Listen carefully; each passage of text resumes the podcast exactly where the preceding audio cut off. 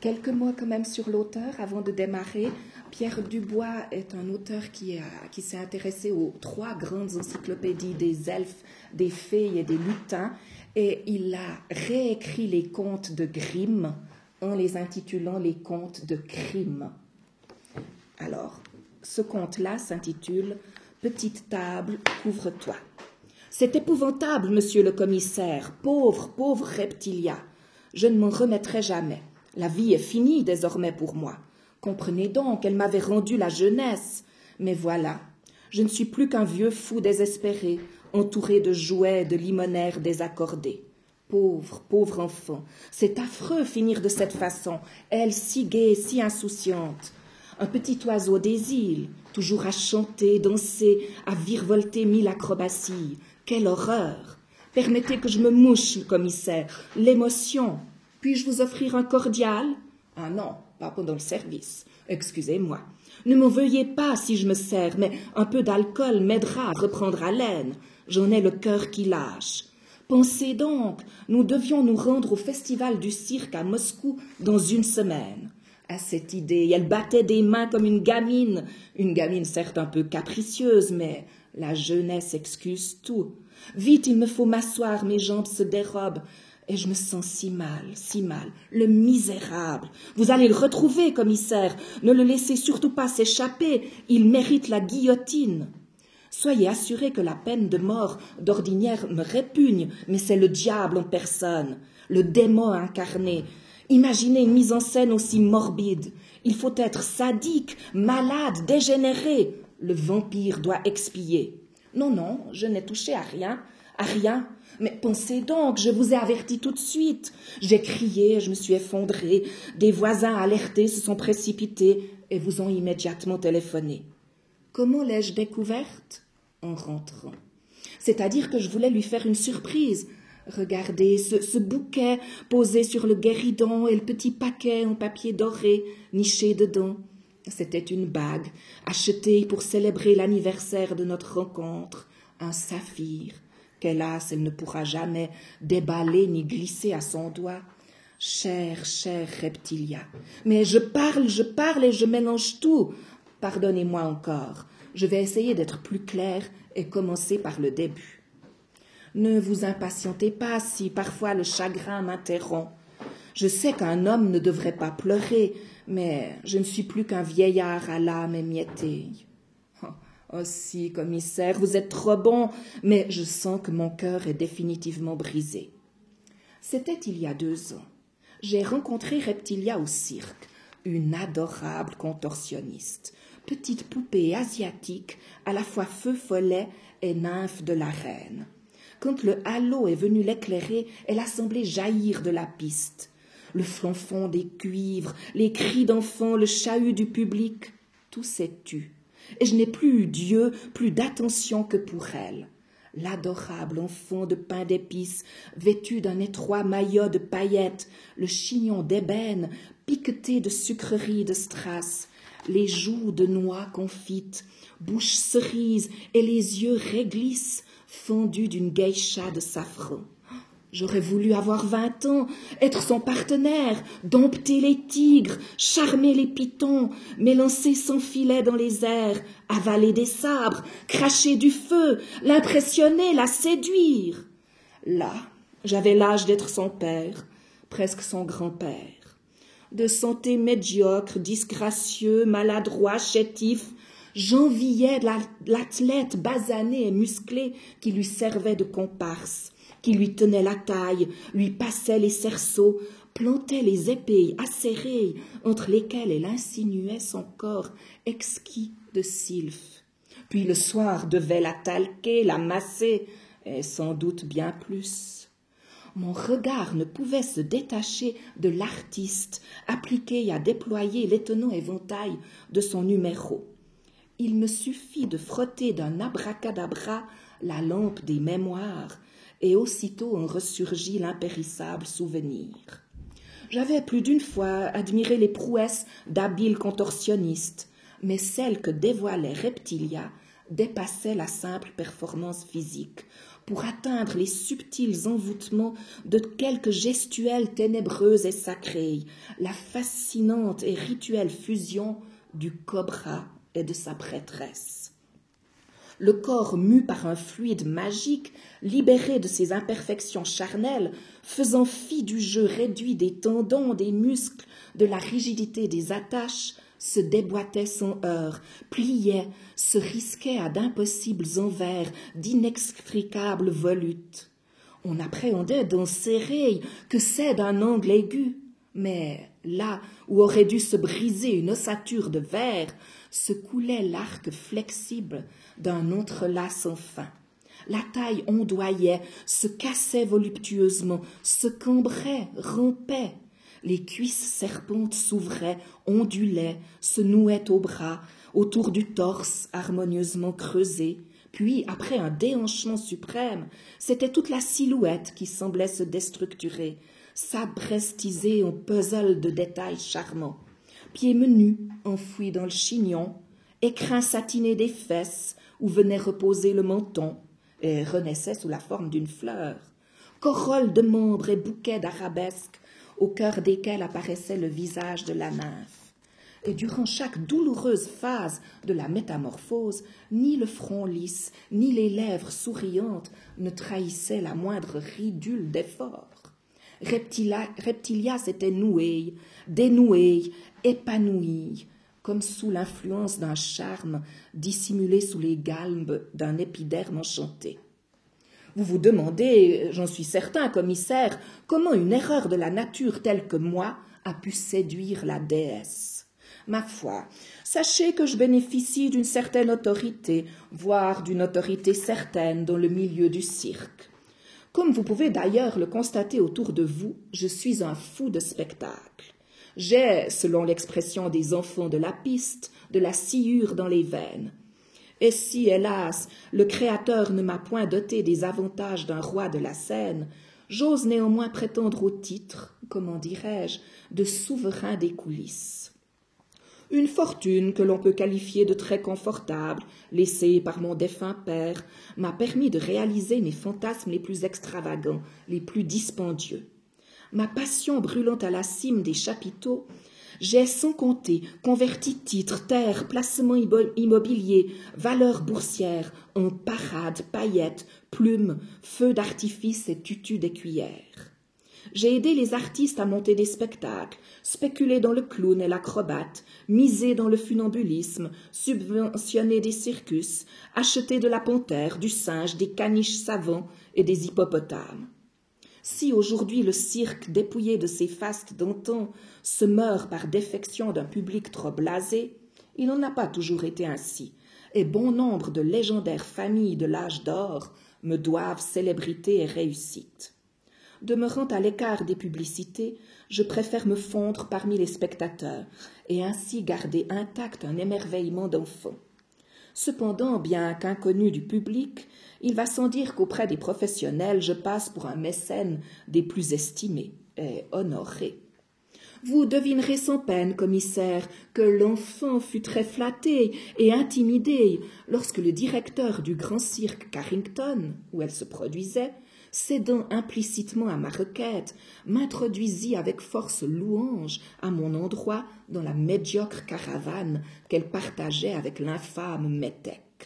Ah, monsieur le commissaire, il est certain déjà que le regard haineux et jaloux qu'il nous lança alors aurait dû m'alerter, mais tout entier à l'exaltation du moment, je ne prêtais guère attention à ce spectra satana. Oui, commissaire, un bien vilain surnom pour un bien hideux personnage. Pauvre, pauvre reptilia.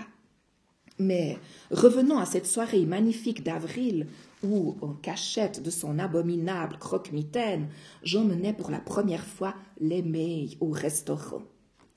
Avril fait éclore en secret les Édennes de mai, prédit avec justesse le dicton. Il n'en va pas autrement des amours d'avril à la branche de mai.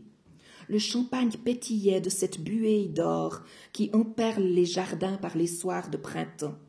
de ces vapeurs déclinantes nous parvenaient des suavités d'herbes remuées, de primes verts, de jacinthes, de jonquilles, qui, avant de se replier, soupirent aux roucoulades du merle et aspirent à offrir à leur corolle au sommeil de l'elfe vagabond.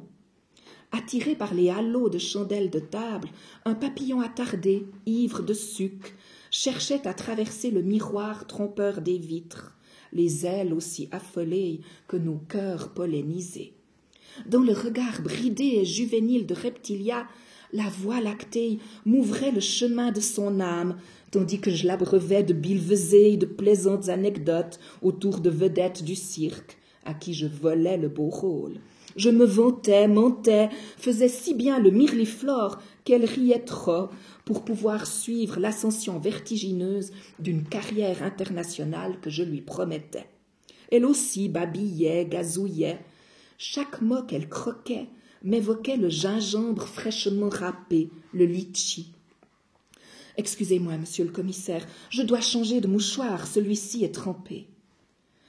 Que disais-je encore? Ah oui, Reptilia, cher, cher enfant, qui n'avait jamais connu d'autre joie que la satisfaction du travail bien fait et la récompense des applaudissements.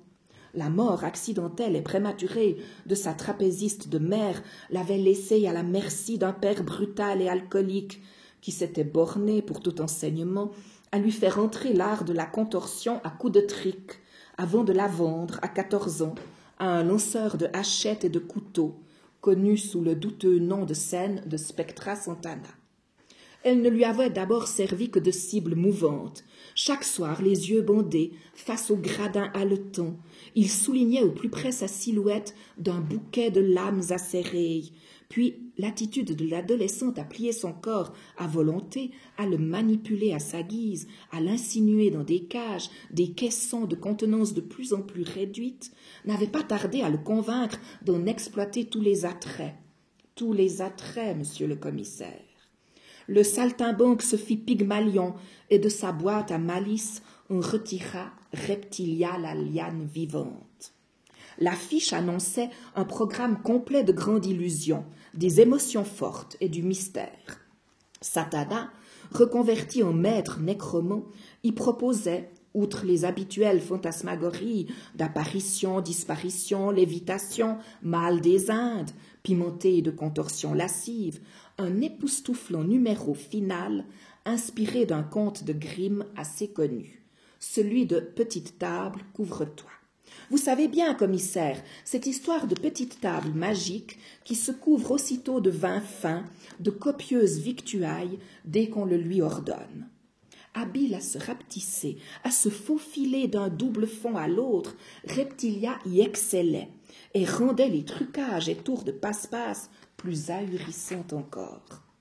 Satana, sur une simple planche posée sur quatre pieds, l'allongeait, la ligotait, l'enchaînait, la cadenassait, puis la sciait, la découpait en mille morceaux, tronçonnait un puzzle sanglant. Et au milieu d'un silence angoissé et de quelques pamoisons, lançait l'abracadabra. Petite table, couvre-toi. Dans l'embrasement bariolé des feux de Bengale, la petite table disparaissait avant de ressurgir instantanément couverte d'une nappe dentelée, d'argenterie, de mets, de gâteaux, de pièces montées en carton, et de la belle à demi nue, offerte, intacte, sur un plat décoré de papier crépon, de guirlandes et de lampions. Voilà, monsieur le commissaire, à quoi se résumait l'existence de Reptilia.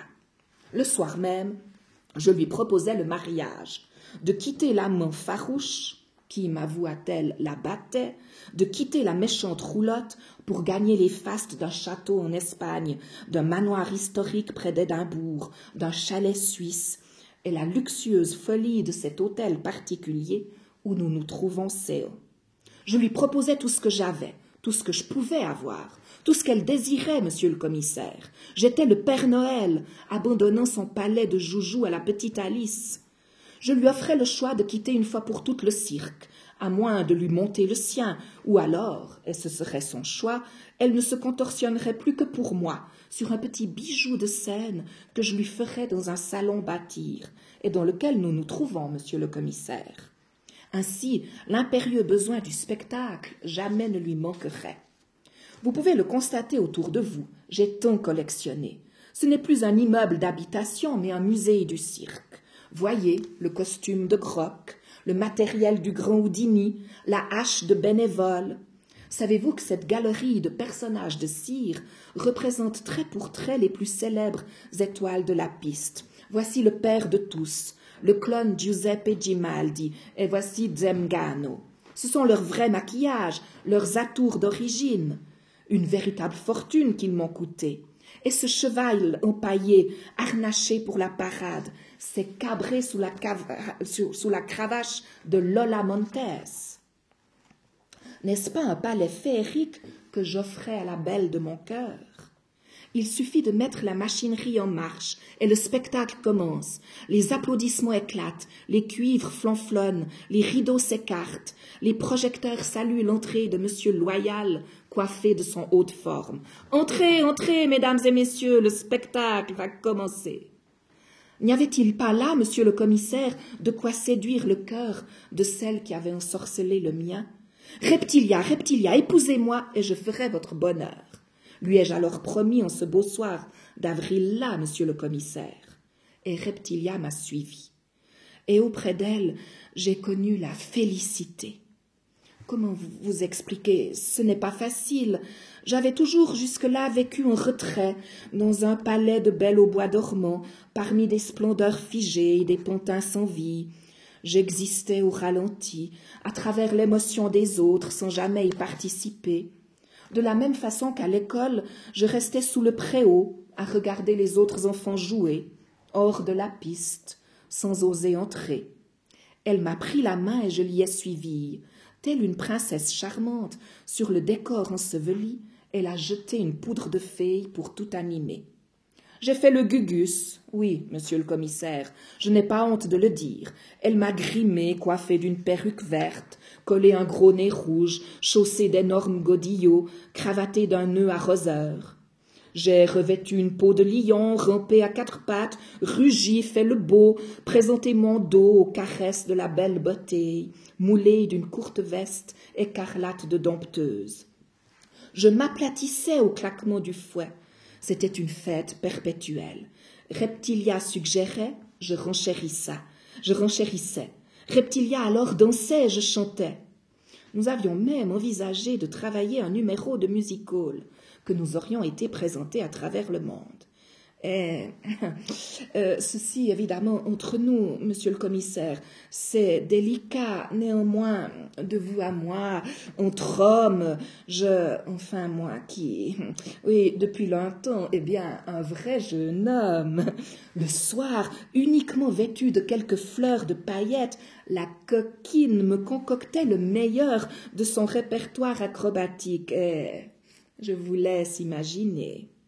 Oh, excusez-moi si je m'éponds aussi impudiquement, monsieur le commissaire, mais un policier n'est-il pas une sorte de médecin de l'âme, un prêtre aussi?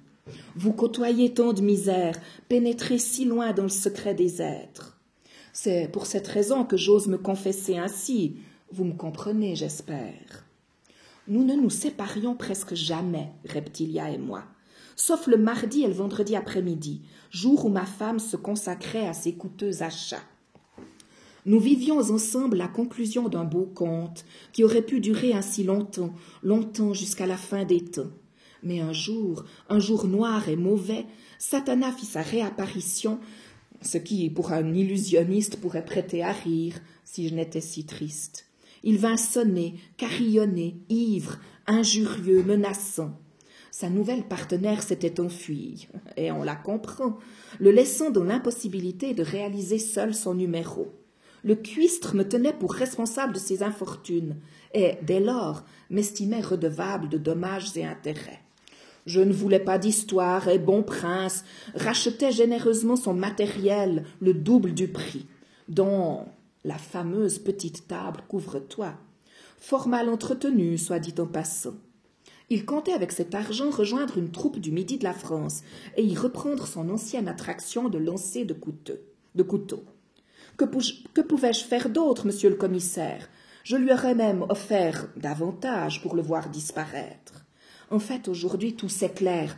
Le monstre n'avait d'autre intention que de venir repérer les lieux afin de s'immiscer lors d'une de mes absences et obliger la pauvre reptilia à le suivre.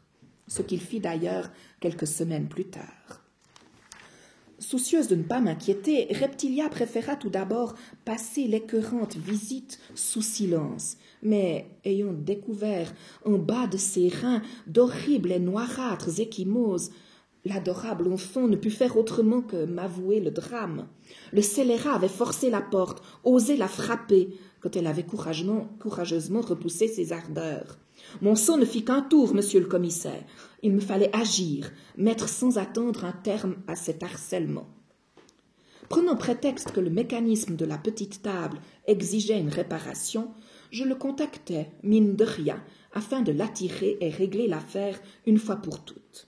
Croyez-moi, monsieur le commissaire, je vous jure que, malgré ma colère, justifiée et vous en conviendrez, je n'avais aucune mauvaise intention à son égard. Je comptais le tenser sévèrement, de vive voix, lui expliquer que son acharnement à reconquérir Reptilia était ridicule et tout à fait vain, et, pour conclure, qu'une autre récidive de sa part aboutirait à une implacable poursuite en justice. Cela étant, j'étais prêt à lui payer un billet d'avion et ses frais de voyage, qu'il déguerpisse au plus vite. Hélas, j'étais loin d'imaginer que, mais voilà que la tête me tourne, que des palpitations m'assaillent à nouveau. Tout se mélange, tout se, dérobe, hormis la terrible image de. Mon Dieu, monsieur le commissaire, que puis-je ajouter d'autre, sinon que je ne sais rien, que je dépose ma confiance entre vos mains et celle de vos limiers, avec l'espoir que vous parviendrez à attraper l'assassin, grâce à cette finesse de déduction et cette efficacité qui vous caractérise comme le faisait remarquer, le faisait remarquer lors d'une dernière réunion du cercle mon ami Deschamps, votre ministre. Je vais donc tâcher de vous aider et mettre un peu d'ordre dans le déroulement des événements. Je vous demanderai cependant d'être quelque peu patient et indulgent si l'émotion me submerge et m'embrouille, mais n'hésitez pas à m'interrompre et exigez plus de clarté quand je mets un détail, si je parais confus. Voyez-vous, je crains que la douleur, en même temps que mon âme, ne m'ait dévasté la raison. Enfin voilà, il était convenu que l'explication avec Satana aurait lieu de mon bureau à dix-sept heures.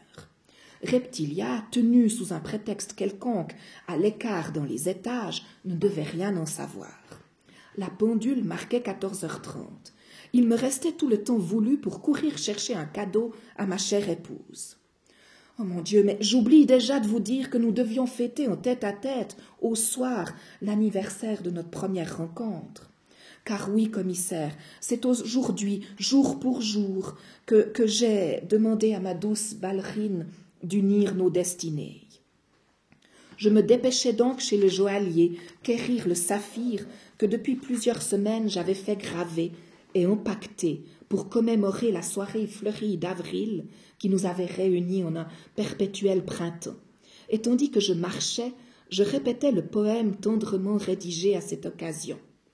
J'y faisais allusion à un joli trois-mâts blanc, le reptilia, acquis en secret et ancré à la Rochelle, qui n'attendait plus que l'ordre d'appareiller de sa belle capitaine pour faire voile sur Java et les îles enchanteresses. Mon Dieu, il me semble revivre l'impression d'angoisse qui, je ne sais par quel pressentiment, m'envahit et m'étreignit la gorge quand, de retour, je posai la main sur la clenche et poussai la porte du vestibule. J'ai ressenti un froid intense. Touchez ma main, commissaire. La vie s'en est à tout jamais retirée. Chou, m'accueillait-elle toujours dès qu'elle entendait mon pas sur le dallage. Mais cette fois, Nul trottinement ne vint à ma rencontre, ce qui m'inquiéta fort, car certains préparatifs n'avaient certainement pas échappé à la fine mouche, si habile à flairer les surprises et les cadeaux.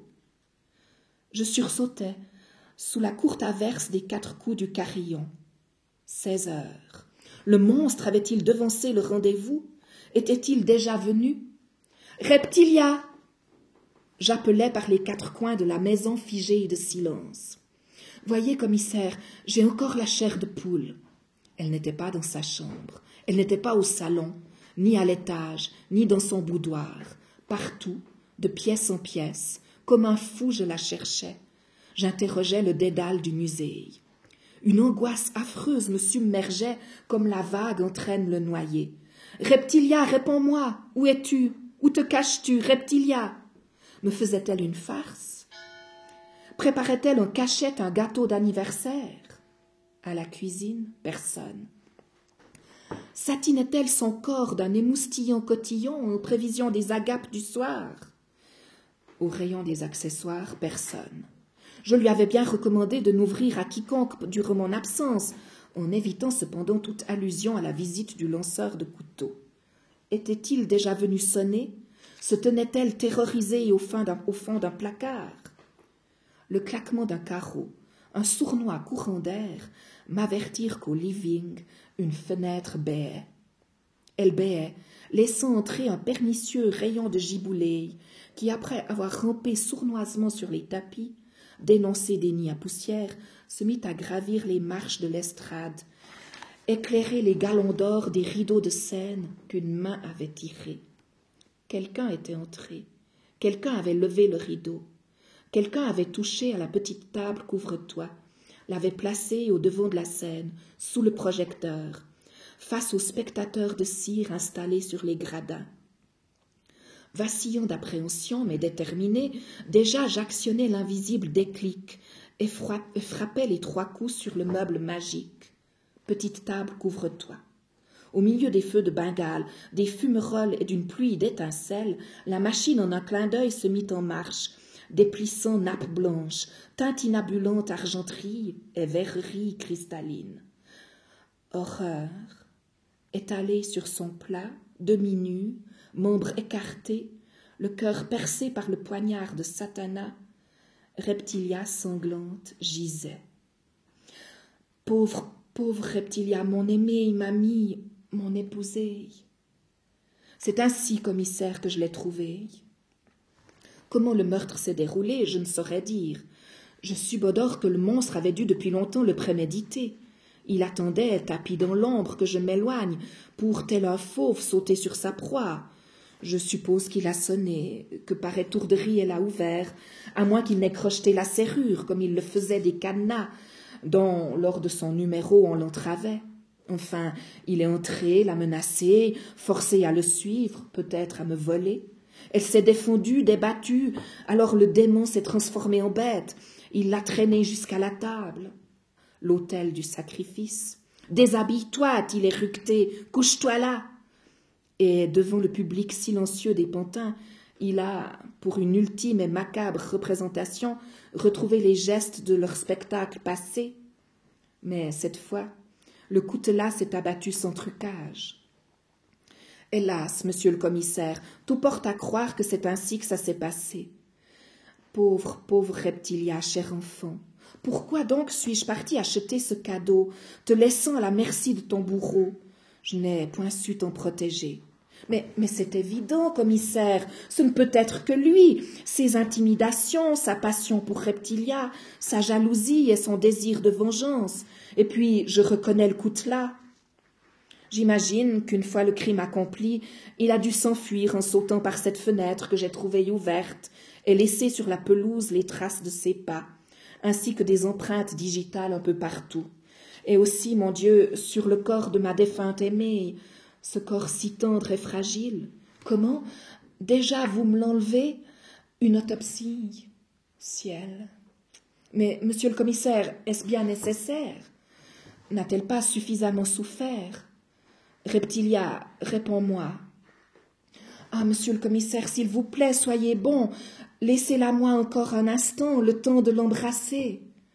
Ah, monsieur le commissaire, s'il vous plaît, soyez bon. Laissez-moi encore un instant le temps de l'embrasser. La formule me semble des plus heureuses. N'y a-t-il pas dans cette émouvante supplication de quoi faire craquer le cœur du plus endurci des policiers? Se vanta M. Elmeret Palimpst, riant au nez du mannequin, affublé d'un vieux chapeau, d'un cache-col et d'impressionnantes moustaches de gendarme, avec qui depuis une heure il monologuait, préparait, répétait, peaufinait le crime parfait qu'il allait dans un moment commettre. Chaque détail devait être pensé, pesé, devait s'emboîter sans fausse note dans un mécanisme soigneusement huilé. Rien ne devait être laissé au hasard, aucun grain de sable ne devait être oublié. Il repassa une fois de plus dans sa tête le film des enchaînements prévus et, satisfait, écouta Reptilia martyriser le piano au salon. Elle ne ferait de toute façon jamais aucun progrès, même s'il lui en laissait le temps. Cette catin, cette bagasse égoïste de Reptilia, à qui il avait tout donné, son âme, sa passion, ses biens, et qui n'avait cessé de le tromper.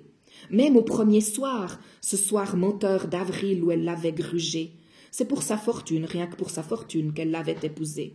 Il fallait être un sacré naïf, un sot gobeur de lune pour croire qu'une fille puisse s'amouracher d'un vieux et laid rêveur d'étoiles. Pauvre nigo, pauvre roi des crapauds. Il avait mis si longtemps avant de se rendre compte que les mardis et vendredis, c'est vers la roulotte qu'elle courait se jeter frénétiquement dans les bras velus de son étalon de saltimbanque puis revenait au soir chargé de paquets achetés à la hâte. Et les échymoses suspectes des pinsons lascifs, des suçons lubriques, qui se multipliaient de jour en jour, ne faisaient que confirmer son emploi du temps de contrebande. Le cœur aussi percé d'épingles qu'un fakir, il les avait alors discrètement épillés. Il avait vu la perfide amasser ses gages d'amour, bijoux chèques, qu'elle réclamait d'une voix sucrée de poupée gourmande.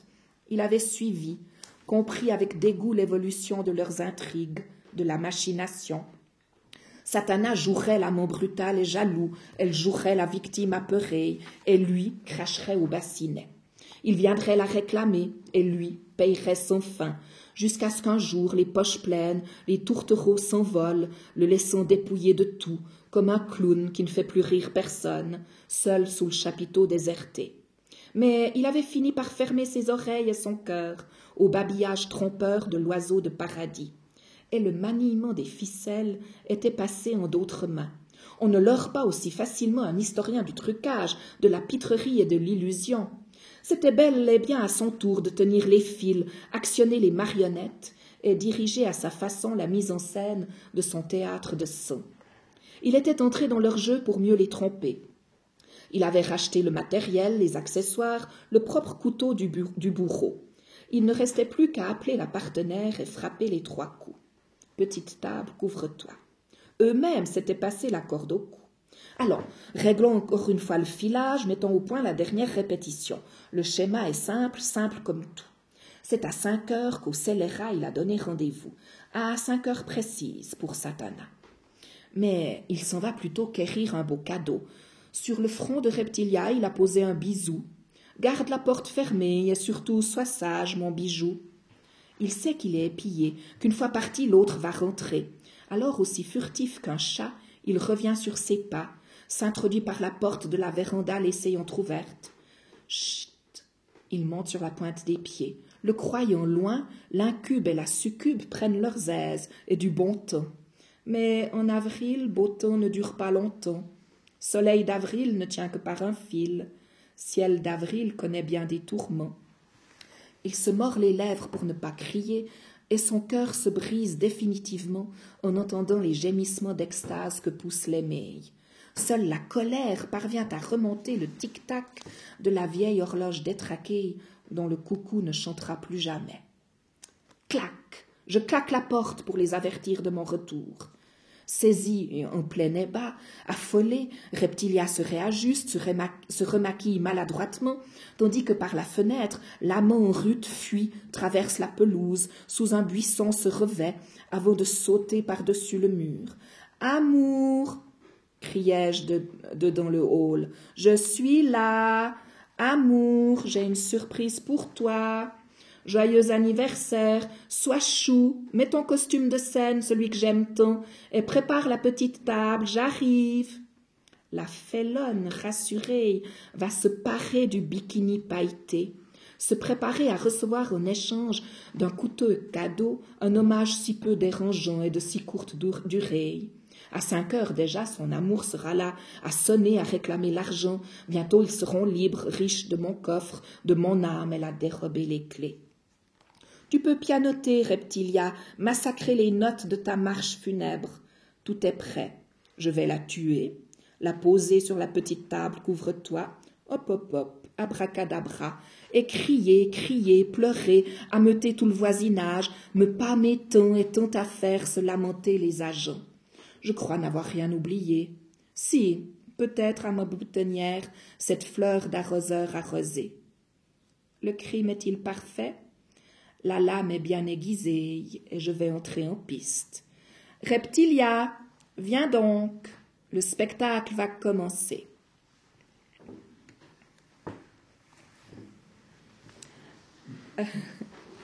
Après cette confession, on va de quelque chose de complètement différent. Euh, Antoine de Saint-Exupéry est mort en 1944 et on a retrouvé euh, beaucoup de notes euh, dans son bureau. il avait un projet d'écrire un livre qui est resté inachevé, qui s'intitule Citadelle. Et dans cet ouvrage Citadelle, on, on, a mis l'ensemble de ses notes et de ses réflexions il considérait ses autres livres comme anecdotiques et c'est celui-là qui, semblerait-il, lui tenait le plus à cœur. Alors, dans le chapitre 39, le voilà. J'écrirai un hymne au silence. Toi, musicien des fruits, toi, habitant des caves, des celliers et des granges, toi, vase de miel de la diligence des abeilles, toi, repas de la mer sur sa plénitude. Toi, dans lequel du haut des montagnes j'enferme la ville, ses charrois tuent, ses cris et la sonorité de ses enclumes. Déjà toutes ces choses dans le vase du soir sont suspendues. Vigilance de Dieu sur notre fièvre, manteau de Dieu sur l'agitation des hommes. Silence des femmes qui ne sont plus que chair où mûrit le fruit, silence des femmes sous la réserve de leur sein lourd, silence des femmes qui est silence de toutes les vanités du jour et de la vie qui est gerbe de jour, silence des femmes qui est sanctuaire et perpétuement, silence où se joue vers demain la seule course qui aille quelque part. Elle entend l'enfant qui lui craque au ventre. Silence dépositaire où j'ai tout enfermé de mon honneur et de mon sang. Silence de l'homme qui s'accoude et qui réfléchit, et reçoit désormais son dépense et fabrique le suc des pensées. Silence qui lui permet de connaître et qui lui permet d'ignorer, car il est bon quelquefois qu'il ignore. Silence qui est refus des vers, des parasites et des herbes contraires silence qui te protège dans le déroulement de tes pensées. Silence des pensées elles-mêmes, repos des abeilles, car le miel est fait et ne doit plus être que trésor enfoui et qui mûrit. Silence des pensées qui préparent leurs ailes, car il est mauvais que tu t'agites dans ton esprit ou dans ton cœur. Silence du cœur, silence des sens, silence des mots intérieurs, car il est bon que tu retrouves Dieu, qui est silence dans l'éternel, tout ayant été dit, tout ayant été fait. Silence de Dieu, comme le sommeil du berger, car il n'est point de sommeil plus doux, malgré que semblent menacer les agneaux des brebis, quand il n'est plus ni berger ni troupeau, car qui saurait les distinguer l'un de l'autre sous les étoiles quand tout est sommeil, quand tout est sommeil de laine Ah Seigneur, qu'un jour, engrangeant votre création, vous ouvriez ce grand portail à la race bavarde des hommes et les rangiez dans l'étable éternelle, quand les temps seront révolus, et enleviez, comme on guérit des maladies, leur sens à nos questions. Car il m'a été donné de comprendre que tout progrès de l'homme est de découvrir l'une après l'autre que ces questions n'ont point de sens, car j'ai consulté mes savants, et ce n'est point qu'ils aient trouvé quelque réponse aux questions de l'année dernière, Seigneur, mais qu'aujourd'hui les voilà qui sourient sur eux-mêmes, car la vérité leur est venue comme l'effacement d'une question. Moi qui sais bien, Seigneur, que la sagesse ce n'est point réponse, mais guérison des vicissitudes du langage. Je le connais, pour ceux-là même qui s'aiment et s'assoient les jambes pendantes sur le mur bas, devant la plantation d'orangers, épaule contre épaule, connaissant bien qu'ils n'ont point reçu de réponse aux questions qu'ils posaient hier. Mais je connais l'amour, et sais que nulle question n'est plus posée. Et une à une, de contradiction dominée en contradiction dominée, je m'achemine vers le silence des questions et ainsi la béatitude. Ô bavards, elles ont tellement abîmé les hommes. Insensés qui espèrent la réponse de Dieu. S'il te reçoit, s'il te guérit, c'est en effaçant tes questions de sa main, comme la fièvre. Cela est. Engrangeant un jour ta création, Seigneur, ouvre-nous ton ventail à deux portes, et fais-nous pénétrer là où il ne sera plus répondu, car il n'y aura plus réponse, mais béatitude, qui est clé de voûte des questions et visage qui satisfait. Et celui-là découvrira l'étendue d'eau douce, plus vaste que l'étendue des mers, et qu'il avait bien deviné à entendre le chant des fontaines, quand les jambes pendantes, il s'asseyait contre elles, qui cependant n'étaient que gazelles forcées à la course, et respirant un peu contre son cœur. Silence, port du navire, silence en Dieu, port de tous les navires.